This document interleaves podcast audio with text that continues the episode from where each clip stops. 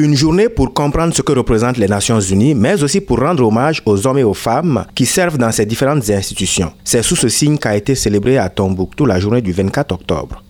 Malik Guindo, conseiller aux affaires économiques du gouverneur de la région de Tombouctou. Aujourd'hui, comme l'année dernière, nous célébrons ici à Tombouctou la journée des Nations Unies dans un contexte marqué par de nombreux défis. Je remercie très sincèrement le personnel des Nations Unies qui consent de lourds sacrifices pour accompagner nos populations. À l'image d'Ousmane Amidou Maïga, désormais conscient des défis à relever, les étudiants de l'Institut supérieur de technologie appliquée ont eu l'occasion de s'imprégner du travail des agences onusiennes en plus de celui de la MINUSMA à la faveur de la conférence de débat qui a suivi la cérémonie protocolaire.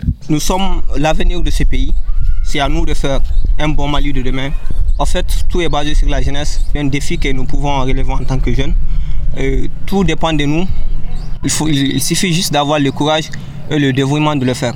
Le représentant du gouverneur a mis en relief l'appui dont la région de Tombouctou bénéficie du système des Nations Unies. Un appui qui s'étend d'ailleurs à plusieurs domaines. Par exemple, l'UNICEF a réhabilité et doté plusieurs écoles, en plus du recrutement d'enseignants pour certaines localités du cercle de Gourmand-Rarousse. Des centaines de familles de réfugiés ont également regagné le Bercail avec l'appui du HCR. La commémoration de la journée s'est achevée avec le match de football qui a opposé le staff de la MINUSMA et les équipes des agences. Un match pour réaffirmer l'esprit de collaboration et de solidarité incarné par les Nations Unies. Karim Traoré, Tombouctou pour Mikado FM.